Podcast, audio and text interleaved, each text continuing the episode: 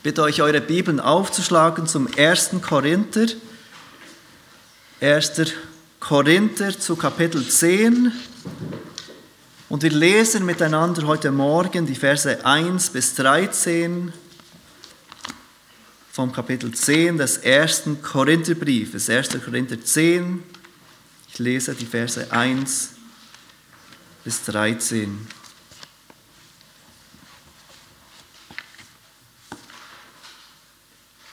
Der Apostel Paulus schreibt diese Worte an die Gemeinde in Korinth.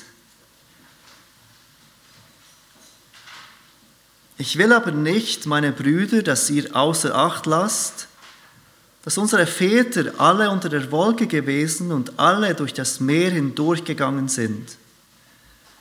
Sie wurden auch alle auf Mose getauft in der Wolke und im Meer.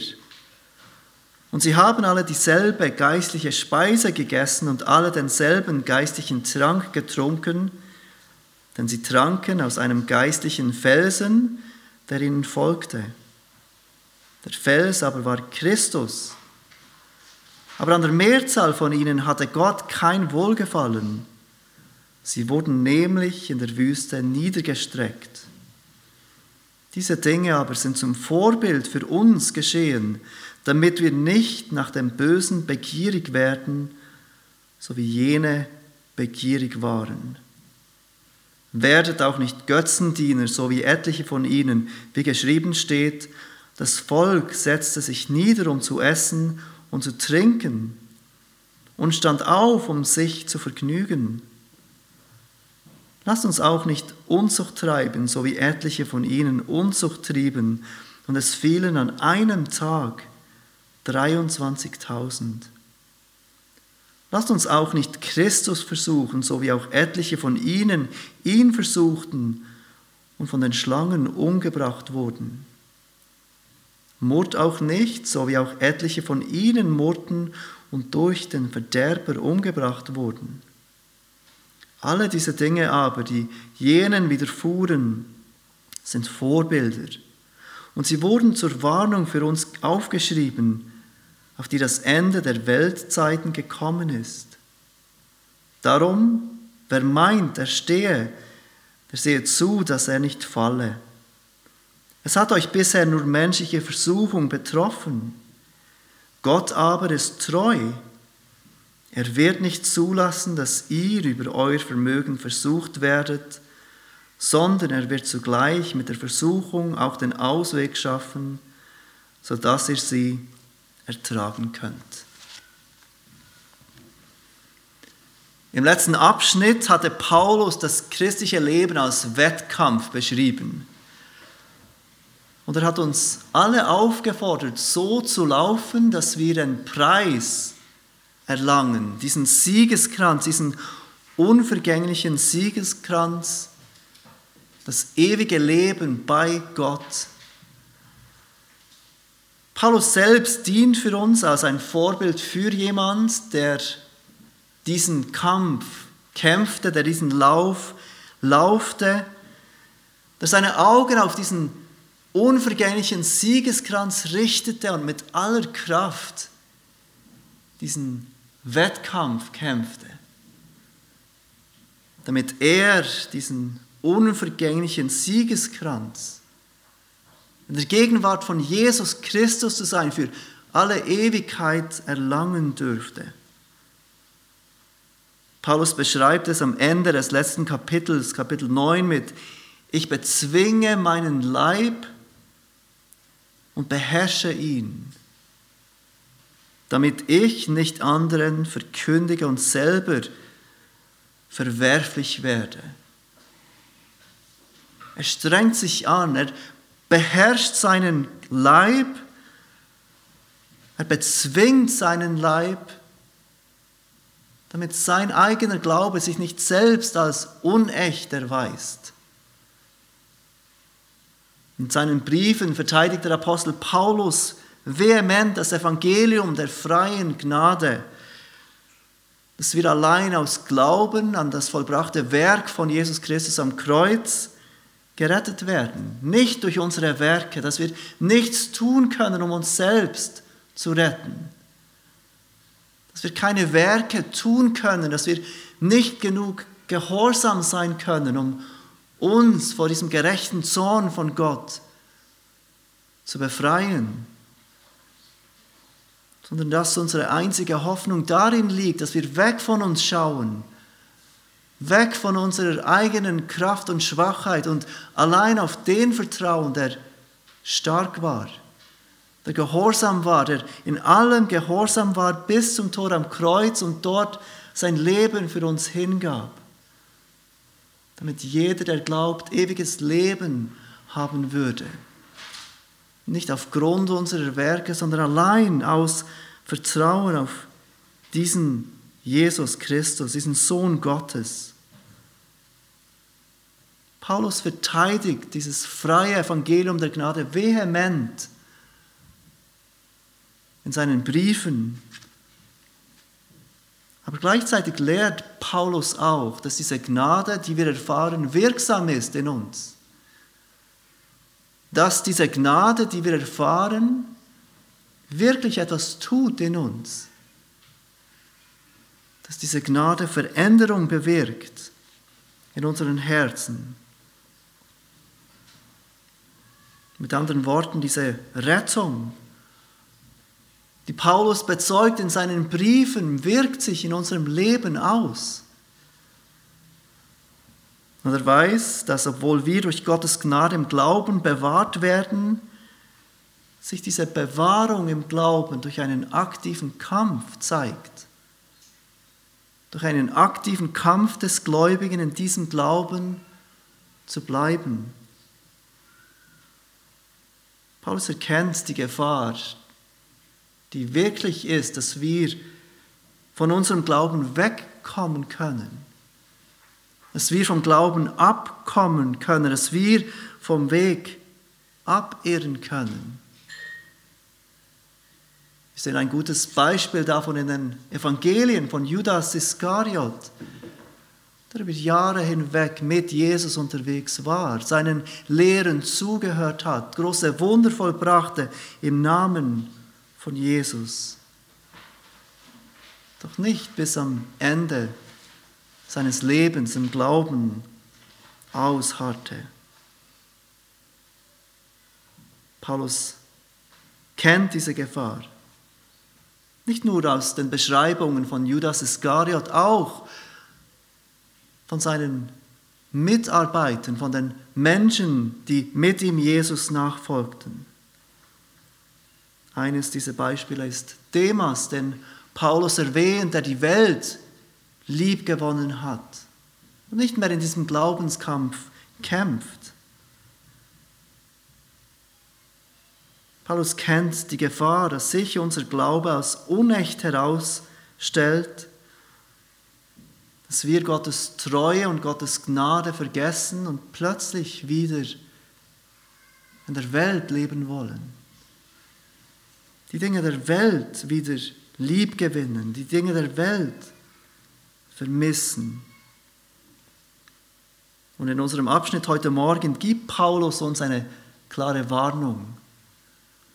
Eine Warnung, dass dieser Abfall vom Glauben, dieses Wegkommen von diesem Lauf, von diesem Weg, eine Wirklichkeit sein kann. Und wir werden uns heute Morgen die Verse 1 bis 6 anschauen, obwohl die ganzen Verse, der ganze Abschnitt eine Warnung an uns ist. Wir finden im Vers 12 eine gute Zusammenfassung von dieser Warnung, die Paulus uns gibt in diesen Versen. Und Vers 12 ist wirklich der vorherrschende Gedanke in allen diesen Versen. Paulus schreibt dort darum, wer meint, er stehe, der sehe zu, dass er nicht falle. Dies war die Gefahr der Christen in Korinth. Sie waren sicher in ihrem Glauben, sie waren sicher in ihrem Wissen, sie waren überzeugt von ihrer Erkenntnis und sie waren überzeugt von ihren Rechten, die sie sich nehmen durften, weil sie ja Freiheit hatten in Christus. Aber Paulus sieht darin diese Gefahr dass wir zu sicher sein können. Und Paulus schreibt dieser Gemeinde in Korinth und er schreibt auch uns, bei denen diese Gefahr nicht weniger besteht, diese Warnung. Wer meint, er stehe, der sehe zu, dass er nicht falle. Um uns diese Warnung eindrücklich zu machen, braucht Paulus das Beispiel von Israel, Gottes Volk des alten Bundes. Nachdem der Apostel Paulus sich als ein positives Beispiel nahm von jemandem, der bereit ist, seine eigenen Rechte aufzugeben für das Gute der anderen, nimmt Paulus jetzt Israel als ein schlechtes Beispiel.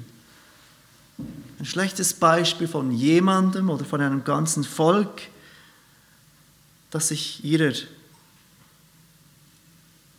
Gnade von Gott zu sicher ist. Und er nimmt sie als dieses schlechte Beispiel und er tut es in diesem ganzen Abschnitt, also Verse 1 bis 13. Und er spricht dort in den Versen 1 bis 6 von Israels Segen. Er beschreibt den Segen, den Israel erfahren durfte. In den Versen 7 bis 11 spricht er von Israels Sünde. In Vers 12 gibt er uns diese Warnung, die ich eben gelesen habe. Und in Vers 13 schließt er mit einer Ermutigung. Und wie gesagt, wir beginnen heute mit diesem ersten Punkt, den ersten sechs Versen, Israels Segen. Paulus will uns diese Warnung bewusst machen und nahebringen, indem er uns in Erinnerung ruft, wie Israel von Gottes Segen erfahren durfte wie kein anderes Volk vor ihnen. Und Paulus fängt an, diesen Abschnitt mit den Worten, ich will aber nicht, meine Brüder, dass ihr außer Acht lasst, dass unsere Väter, lass mich uns kurz in Erinnerung rufen, dass Paulus hier an die Gemeinde in Korinth schreibt. Korinth war ein, eine einflussreiche Stadt, eine griechische Stadt und sie war vor allem mit Heiden bevölkert. Und wir wissen auch, dass die Gemeinde zwar einige Judenchristen hatte, aber die meisten in der Gemeinde von Korinth waren Heidenchristen. Sie waren Christen, die keinen jüdischen Hintergrund hatten. Aber seht, wie Paulus von diesen Vätern spricht. Er nimmt das Volk Israel hier als unsere Väter. Die sind unsere Vorfahren, obwohl wir Heiden sind, nicht Menschen mit jüdischem Hintergrund, ist Israel doch, sind Israel, die, die Väter doch unsere Väter. Auf eine ganz wichtige Weise ist ihre Geschichte unsere Geschichte. Und Paulus will nicht, dass wir außer Acht lassen, was ihnen geschehen ist. Und was ist ihnen geschehen? Was ist diesen Vätern, unseren Vätern geschehen? Wie gesagt, wie kein anderes Volk vor ihnen erlebten sie den Segen Gottes. Und Paulus listet hier für uns fünf Dinge auf, die beschreiben, wie Israel diesen Segen Gottes erfuhr. Und wie ihr gleich sehen werdet, beschreibt Paulus diesen Segen ganz bewusst mit Wörtern, die uns bewusst machen sollen, dass diese Segnungen, die Israel erfuhren, auch Segnungen sind, die wir erfahren. Er will, dass wir sehen, dass diese Geschichte auch unsere Geschichte ist. Die erste Segnung, den Paulus auflistet, der erste Segen, finden wir gleich in Vers 1. Alle waren unter der Wolke. Ich will aber nicht, meine Brüder, dass ihr außer Acht lasst, dass unsere Väter alle unter der Wolke gewesen waren. Einige von euch kennen die Geschichte Israels besser als andere und ich denke, es lohnt sich, dass wir uns hier kurz Zeit nehmen, um uns Gedanken zu machen über die Geschichte von Israel. Und ich bitte euch, die Bibel aufzuschlagen zum zweiten Mose, Vers 13. Wir kommen dann zurück zum ersten Korinther, also könnt ihr vielleicht euren Finger drin lassen. Aber wir gehen etwas hin und her zwischen dem ersten Korintherbrief und diesen Mosebüchern, auf die Paulus hier Bezug macht.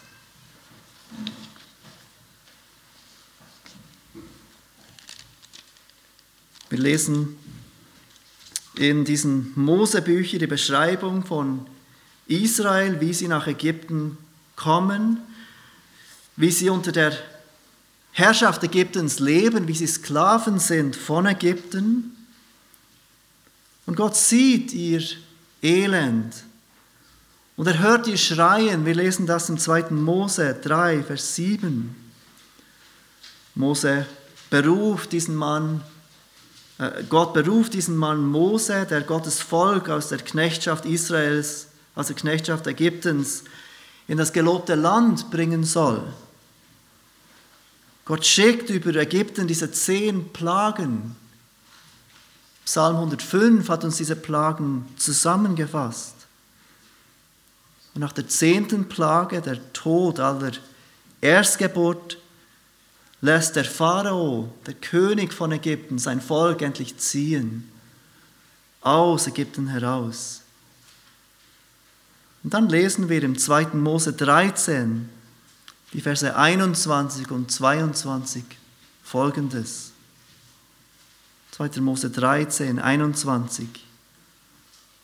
Und der Herr zog vor ihnen her, am Tag in einer Wolkensäule und um sie den rechten Weg zu führen und bei der Nacht in einer Feuersäule, um ihnen zu leuchten, damit sie bei Tag und bei Nacht ziehen konnten. Die Wolkensäule wich nie von dem Volk bei Tag, noch die Feuersäule bei Nacht. Noch nie in der Geschichte der Menschheit hatte Gott mit einem Volk auf diese Weise gehandelt, dass er sie ausziehen ließ durch große Wundertaten, dass er gegenwärtig ist bei diesem Volk durch diese Wolke, die eine Wolkensäule ist bei Tag, die sie führt auf dem Weg, den sie gehen sollen, und in der Nacht ihnen Licht gibt und Schutz bietet. Und Paulus erinnert die Korinther daran, dass Israel diesen Segen Gottes erlebt hatte wie kein anderes Volk. Sie waren es, alle von ihnen, die unter dieser Wolke waren. Sie erlebten Gottes Führung, sie erlebten Gottes Schutz und sie erlebten Gottes Gegenwart. Das ist der erste Segen, an den Paulus die Korinther erinnert. Alle waren unter der Wolke. Er geht weiter mit dem zweiten Segen, den Israel erlebte. Allen gingen durchs Meer hindurch. Und Paulus fährt weiter im Vers 1 und sagt, ich will aber nicht, meine Brüder, dass ihr außer Acht lasst, dass unsere Väter alle durch das Meer hindurchgegangen sind. Die von uns, die die Geschichte kennen, erinnern uns an dieses Meer. Nicht lange nachdem äh, Ägypten Israel ziehen ließ, merkte der Pharao, dass plötzlich seine Sklaven weg sind. Und er fragte sich, wer wird uns nun dienen? Wir ließen Israel ziehen, aber wer ist jetzt noch da, um uns zu dienen? Wo sind unsere Sklaven? Wo sind diese tüchtigen Arbeiter. Der Pharao bereut seinen Entscheid kurz nachdem er Israel ziehen ließ und er will sie zurückholen. Er will dieses Volk zurück. Er bereut seine Entscheidung. Und auf einmal findet sich Israel zwischen dem Schilfmeer vor ihnen und dem, der Armee der Ägypter hinter ihnen die ägyptische Armee, die sie eingeholt hat und die sie zurückbringen will. Und was tut Gott? Gott gebraucht eine menschlich gesehen völlig aussichtslose Situation, um seine Herrlichkeit und Kraft zu offenbaren, um seinem Volk zu zeigen, wie mächtig er ist, zu was er fähig ist, dass es für ihn keine aussichtslosen Situationen gibt. Dass er ein Gott ist, der keine Fehler tut, dass er in jeder Situation eine Antwort hat. Wir lesen von dieser Begebenheit im 2. Mose 14.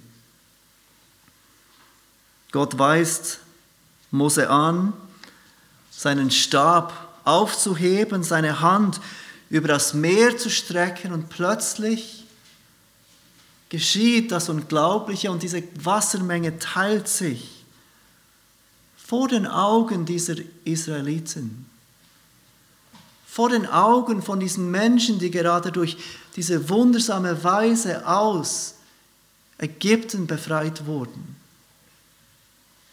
Diese Menschen sehen mit ihren eigenen Augen, wie sich diese Wassermenge teilt. Eben noch machten sie sich Sorgen, eben noch dachten sie, alles wäre vorbei. Und jetzt sehen sie, wie Gott diese Wassermenge teilt und einen Weg vor ihnen bereitet, wo kein Weg war. Und Israel, wir lesen den Bericht, geht mitten durch dieses Meer auf trockenem Fuß. Während Israel Gottes Macht mit eigenen Augen sah, bezeugt uns die Bibel immer wieder von Gottes Herrlichkeit und Macht. Wir können täglich an Gottes Macht erinnert werden, indem wir zu seinem Wort gehen, indem wir lesen, was Gott getan hat. Wir können uns täglich vergegenwärtigen, was für ein großer und mächtiger Gott Gott ist indem wir uns von seinen Wundertaten erzählen, wie Psalm 105 uns aufrief. Indem wir uns daran erinnern, was Gott in der Geschichte seines Volkes alles Mächtige getan hat. Diese Taten, die von seiner Erhabenheit und Allmacht sprechen, sind für uns aufgeschrieben in der Bibel damit wir in jeder Schwierigkeit und jeder Situation unseres Lebens uns daran erinnern können, dass wir einem Gott dienen, der keine aus, der, der keine Situationen kennt, aus denen es keinen Ausweg gibt.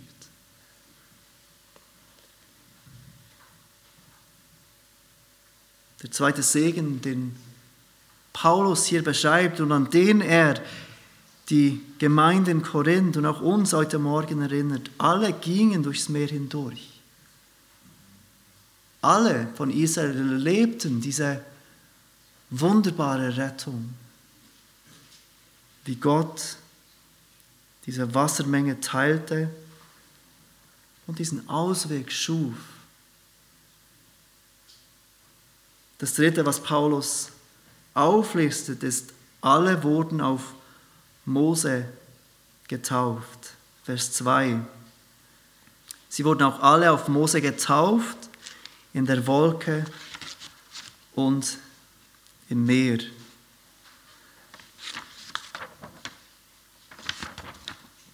Paulus spricht hier von einer Taufe. Israel, Gottes Volk des alten Bundes, wurde, wie Paulus uns hier beschreibt, alle auf Mose getauft. Paulus spricht hier natürlich nicht von einer Taufe im neutestamentlichen Sinn, wie wir, nachdem wir zum Glauben an Jesus Christus kamen, getauft wurden. Die Israeliten wurden nicht getauft, wie wir als Nachfolger von Jesus Christus getauft wurden. Aber was symbolisiert die Taufe? Was, für was steht die Taufe, die neutestamentliche Taufe? Taufe symbolisiert und das Ende unseres alten Lebens. Die Taufe ist ein Bild davon, dass wir mit Christus gestorben sind, dass wir mit Christus begraben sind, dass wir mit Christus auferstanden sind, dass es nicht mehr wir sind, die jetzt leben, sondern dass es Christus ist, der in uns und durch uns lebt, dass unser Leben nicht mehr uns selbst gehört, sondern dass wir für ihn leben, dass er unser Haupt und unser Herr ist. Und diese Taufe ist ein öffentliches Bekenntnis von dieser Realität. Eine öffentliche Bekanntmachung auch für die Welt. Ich gehöre jetzt nicht mehr der Welt an, ich gehöre Christus an. Ich gehöre zu seinem Volk, ich gehöre zu seiner Gemeinde. Als Gott dieses Meer teilte, nachdem Israel trockenen Fußes da durchmarschierte, wo war Israel in Verbindung zu Ägypten, zu, ihrer, zu ihrem alten Leben? Sie befanden sich auf der anderen Seite. Sie waren weg von Ägypten, sie waren weg von ihrem alten Leben. Sie waren Gottes Volk, sie gehörten ihm an. Sie wurden herausgerufen aus der Welt, Gott nachzufolgen, der ihnen durch den Propheten Mose Weisung gab. Sie waren abgesondert von der Welt als sie hindurchgingen durch dieses Meer. Und Mose war es, der sie herausführte daraus. Sie wurden auf ihn getauft. In diesem Sinne wurden sie auf Mose in der Wolke und im Meer getauft. Sie waren jetzt mit ihm identifiziert wie auch wir, nachdem wir getauft wurden, mit Christus identifiziert sind. Die vierte Segnung, die Paulus auflistet im 1. Korinther 10, alle aßen geistliche Speise, sagt er im Vers 3, und sie haben alle dieselbe geistliche Speise gegessen. Wenn uns die Geschichte von Israel auch nur ein bisschen bekannt ist, dann ist auch hier nicht schwer zu erkennen, auf was Paulus hier anspielt, was diese geistliche Speise ist.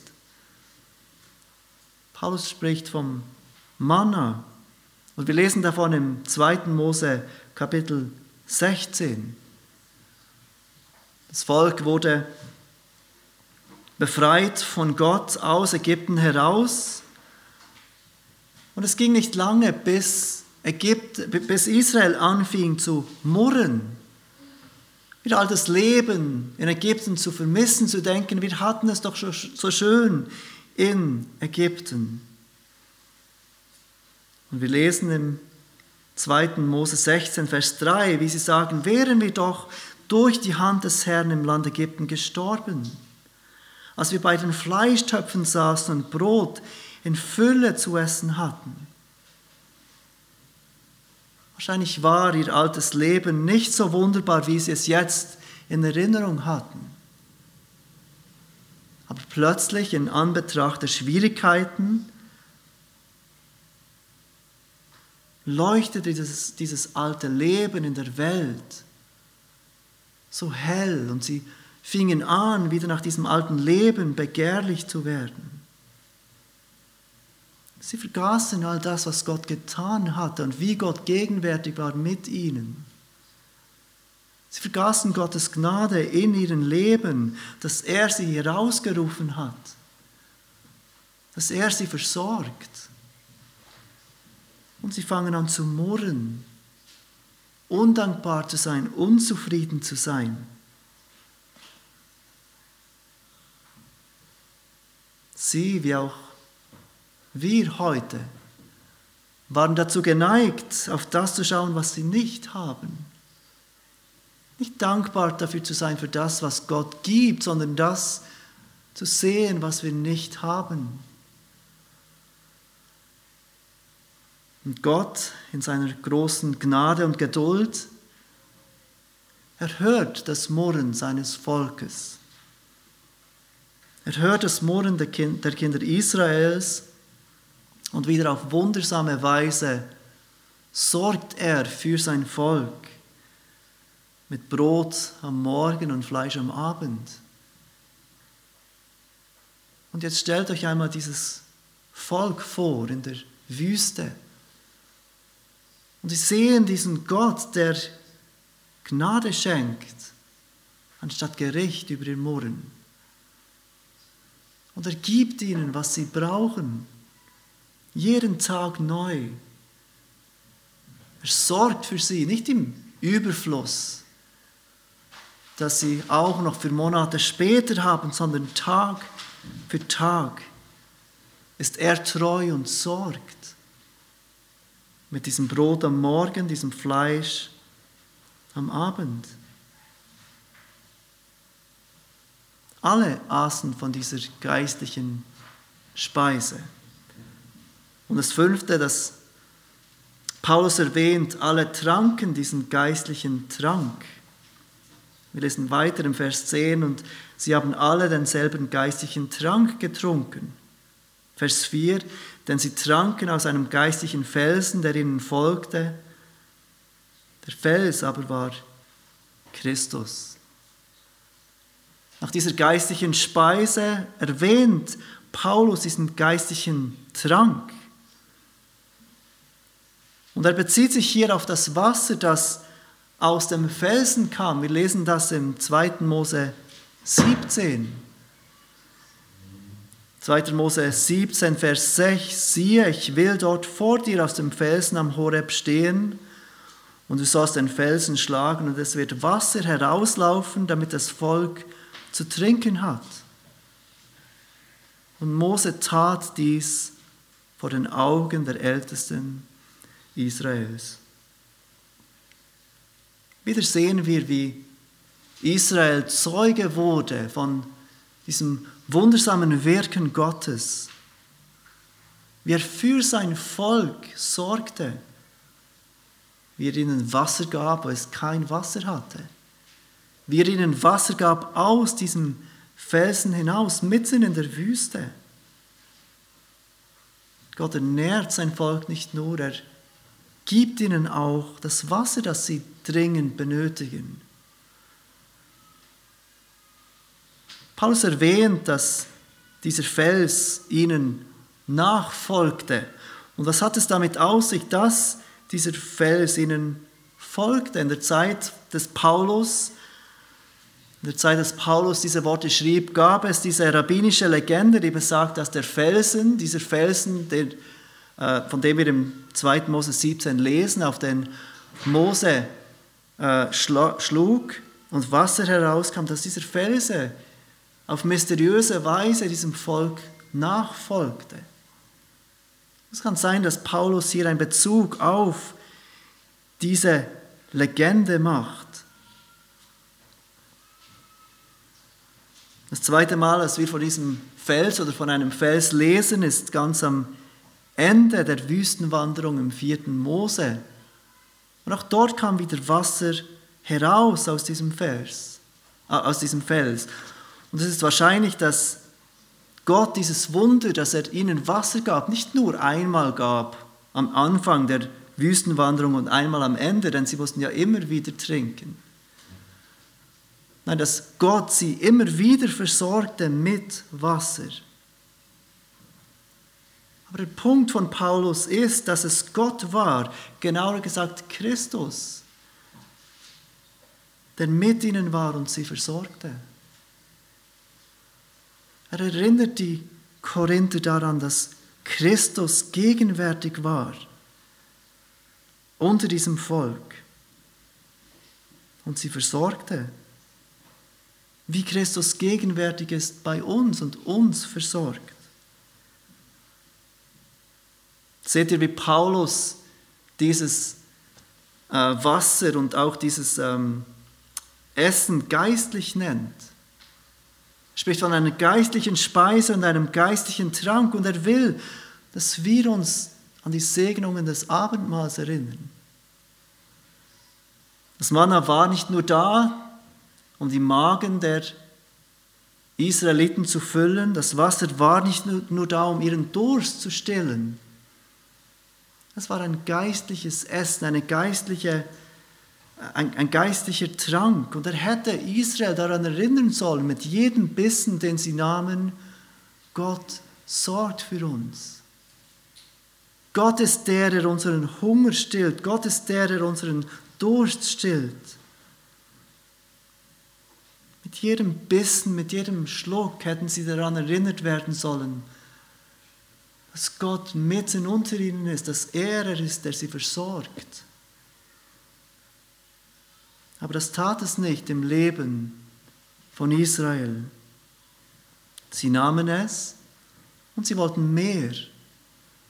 Sie aßen und sie taten so, als schuldete ihnen Gott mehr.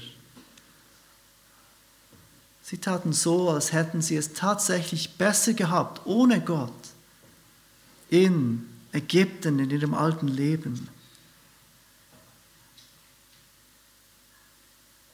Paulus listet diese Segnungen auf. Alle waren unter der Wolke, alle gingen durchs Meer hindurch, alle wurden auf Mose getauft, alle aßen geistliche Speise, alle tranken geistliche geistlicher Trank. Fünfmal in diesen ersten vier Versen wiederholt Paulus alle. Alle von Israel. Er will, dass wir verstehen, dass sie alle Teil hatten an diesen geistlichen Segnungen, die Gott ihnen gab. Jeder von ihnen hatte daran teil. Alle erfuhren diese großartigen Segnungen von Gott. Aber dann kommt dieses große Aber im Vers 6, im Vers 5, Entschuldigung, vom 1. Korinther 10, aber an der Mehrzahl von ihnen hatte Gott kein Wohlgefallen, sie wurden nämlich in der Wüste niedergestreckt. Auch hier bezieht sich Paulus wieder auf etwas im, im, äh, in den Mosebüchern, Israel ist, es ist im vierten Mose, Vers 14, Israel ist vor dem Land Kanaan angekommen, das Land, das Gott ihnen verheißen hatte. Sie hatten erlebt, wie Gott sie durch große, mit großen Segnungen zu und vor dieses Land brachte, wie er Wunder tat und Zeichen tat, wie er sein Wort, sein Volk beschützte und versorgte. Gott weist Mose an, von jedem der zwölf Stamme einen Kundschafter auszusenden und sich dieses Land anzuschauen. Sich 40 Tage in diesem Land aufzuhalten und zu schauen, was das für ein Land ist, das Gott diesem Volk geben will. Sie kommen zurück und beschreiben es als ein Land, in dem wirklich Milch und Honig fließt. Ein wunderbares Land, das sie gesehen hatten. Ein Land, das alles hat, was sie haben möchten. Sie zeigen den übrigen Israeliten Frucht von diesem Land. Seht, solche Frucht finden wir in diesem Land. Und man würde denken, dass diese Israeliten begeistert sind von diesem Land, dass sie begeistert zurückkommen und sagen, lasst uns gehen in dieses Land, lasst uns einziehen in dieses Land. Das ist das Land, das der Herr uns geben will. Er hat uns aus Ägypten befreit. Er hat diese große israelitische Armee geschlagen. Er hat uns in der Wolke beschützt und geführt. Er hat dieses Meer für uns geteilt. Er hat uns mit Brot und Wasser versorgt. Und jetzt, er hat uns zu diesem Land gebracht, in dem wirklich Milch und Honig fließt. Ganz sicher wird er uns in dieses Land hineinbringen. Aber wir kennen die Geschichte. Das ist nicht so, wie Israel reagiert. Die Israeliten vergaßen Gottes Treue. Sie vergaßen Gottes Macht. wie auch wir es so oft tun, schauten sie auf die Umstände, auf die Schwierigkeiten, anstatt sich an Gottes Treue zu erinnern und weiterzugehen im Vertrauen auf ihn. Zehn der zwölf Kundschafter kommen zurück und sie wollen das Land nicht einnehmen. Sie wollen nicht in dieses Land einziehen, denn sie hatten Angst. Sie sahen diese großen und starken Menschen, die in diesem Land wohnten. Sie sahen die Städte, die groß und fest waren. Und sie sprechen zu dem Volk, wir können nicht hinaufziehen gegen das Volk, denn es ist stärker als wir. Es ist kaum zu glauben, wie Israel nach dieser Zeit ihren starken Gott vergessen konnte.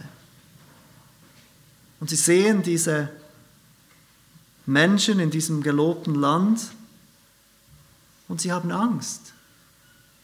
Sie vergessen ihren Gott, sie vergessen, wer ihr Gott ist und wessen Volk sie sind. Wir können nicht hinaufziehen, denn das Volk ist stärker als wir. Wir lesen, wie sie das Land, das sie erkundet hatten, in Verruf brachten bei den Kindern Israels. Kapitel 14 vom vierten Mose lesen wir, wie das Volk anfängt zu murren gegen Mose und Aaron. Sie fangen erneut an zu murren und sie sagen, ach, dass wir doch im Land Ägypten gestorben wären oder noch in dieser Wüste sterben würden, ist es nicht besser für uns, wenn wir wieder nach Ägypten zurückkehren. Sie sind nicht mehr bereit, auf diesen Gott zu vertrauen und diesem Gott nachzufolgen. Joshua, Joshua und Kaleb sind die zwei einzigen dieser zwölf Kundschafter, die sich offenbar daran erinnern, wer sie sind und wer ihr Gott ist. Sie sind das Volk des lebendigen Gottes. Sie sprechen zum Volk, 4. Mose 14, Vers 8, wenn der Herr Gefallen an uns hat, so wird er uns in dieses Land bringen und es uns geben. Ein Land, in dem Milch und Honig fließt. Seid nur nicht widerspenstig gegen den Herrn und fürchtet euch nicht vor dem Volk dieses Landes, denn wir werden sie verschlingen wie Brot. Ihr Schutz ist von ihnen gewichen, mit uns aber ist der Herr. Fürchtet euch nicht vor ihnen. Könnt ihr euch erinnern, wie das Volk reagiert? Hören Sie auf Josua und Kaleb. Erinnern Sie sich an die Treue Gottes, an die Macht Gottes, dass Sie wirklich das Volk des lebendigen Gottes sind dass der Herr mit ihnen ist?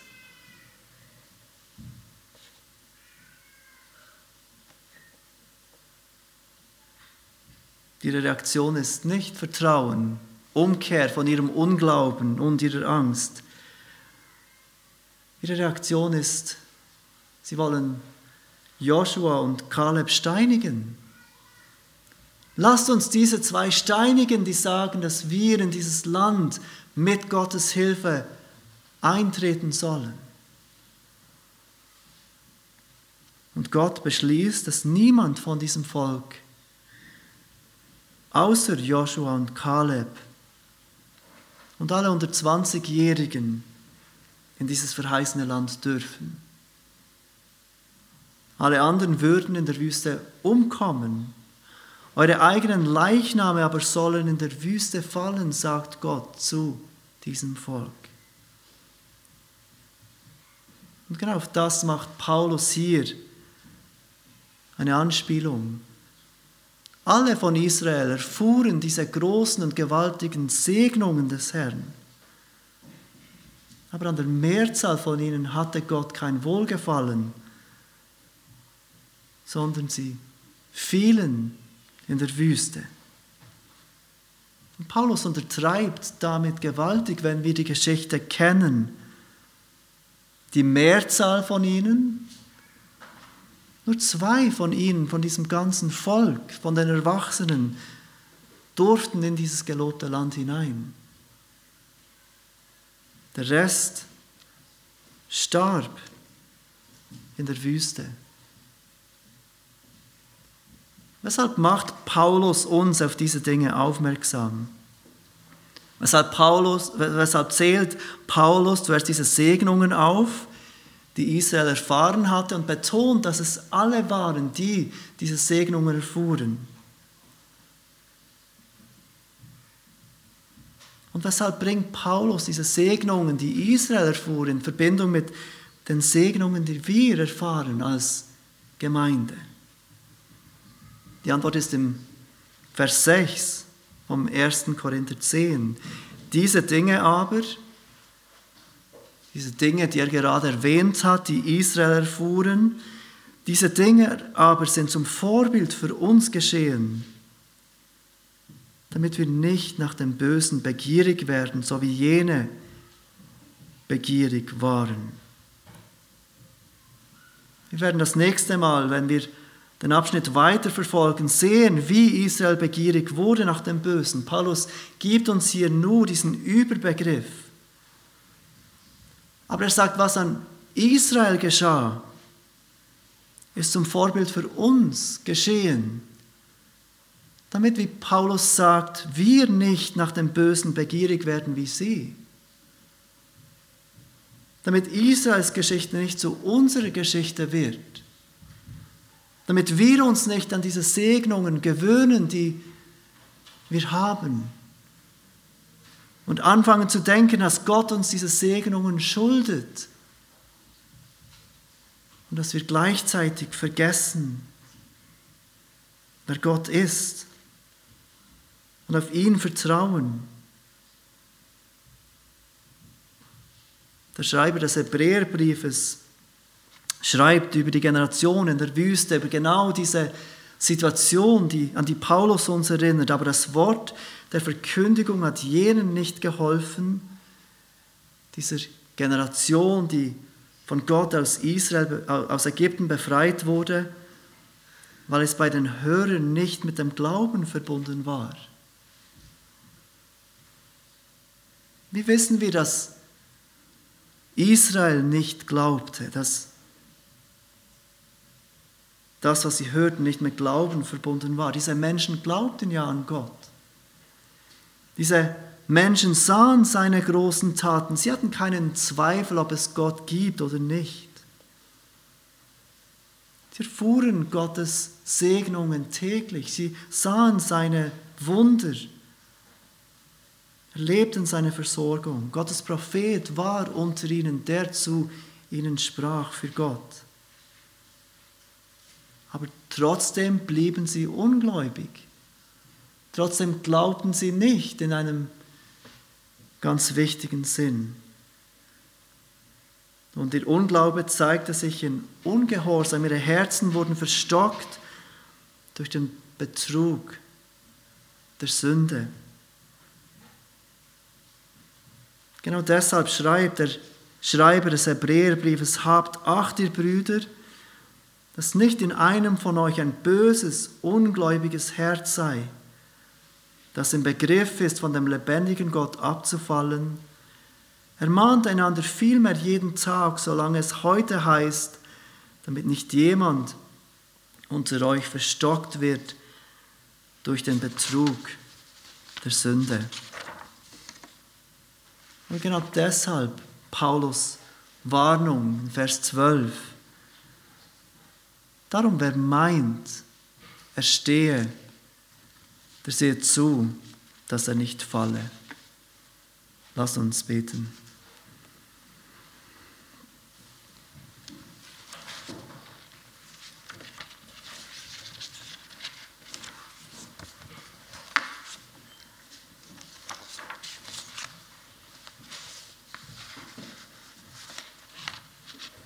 Vater, was für eine ernüchternde Wahrheit, die wir heute Morgen in deinem Wort anschauen durften.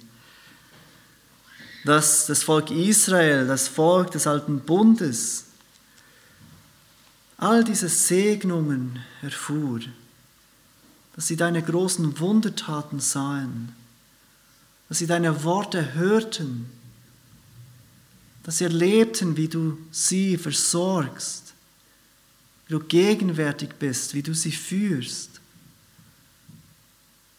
Aber dass all diese Dinge nicht dazu führten, dass sie rettend glaubten. Vater, wir bitten dich für uns, dass wir diese Warnung für uns nehmen dürfen, dass wir unsere Herzen prüfen dürfen und dass wir erkennen dürfen, dass wir niemals sagen können, wir stehen, wir können nicht fallen, sondern dass wir auf der Hut sind. Von unserem Herzen, das uns wieder unser altes Leben lieb machen will, von unserem Herzen, das uns so oft vergessen machen will, was wir Gutes erleben durften, wer du bist und was du tust.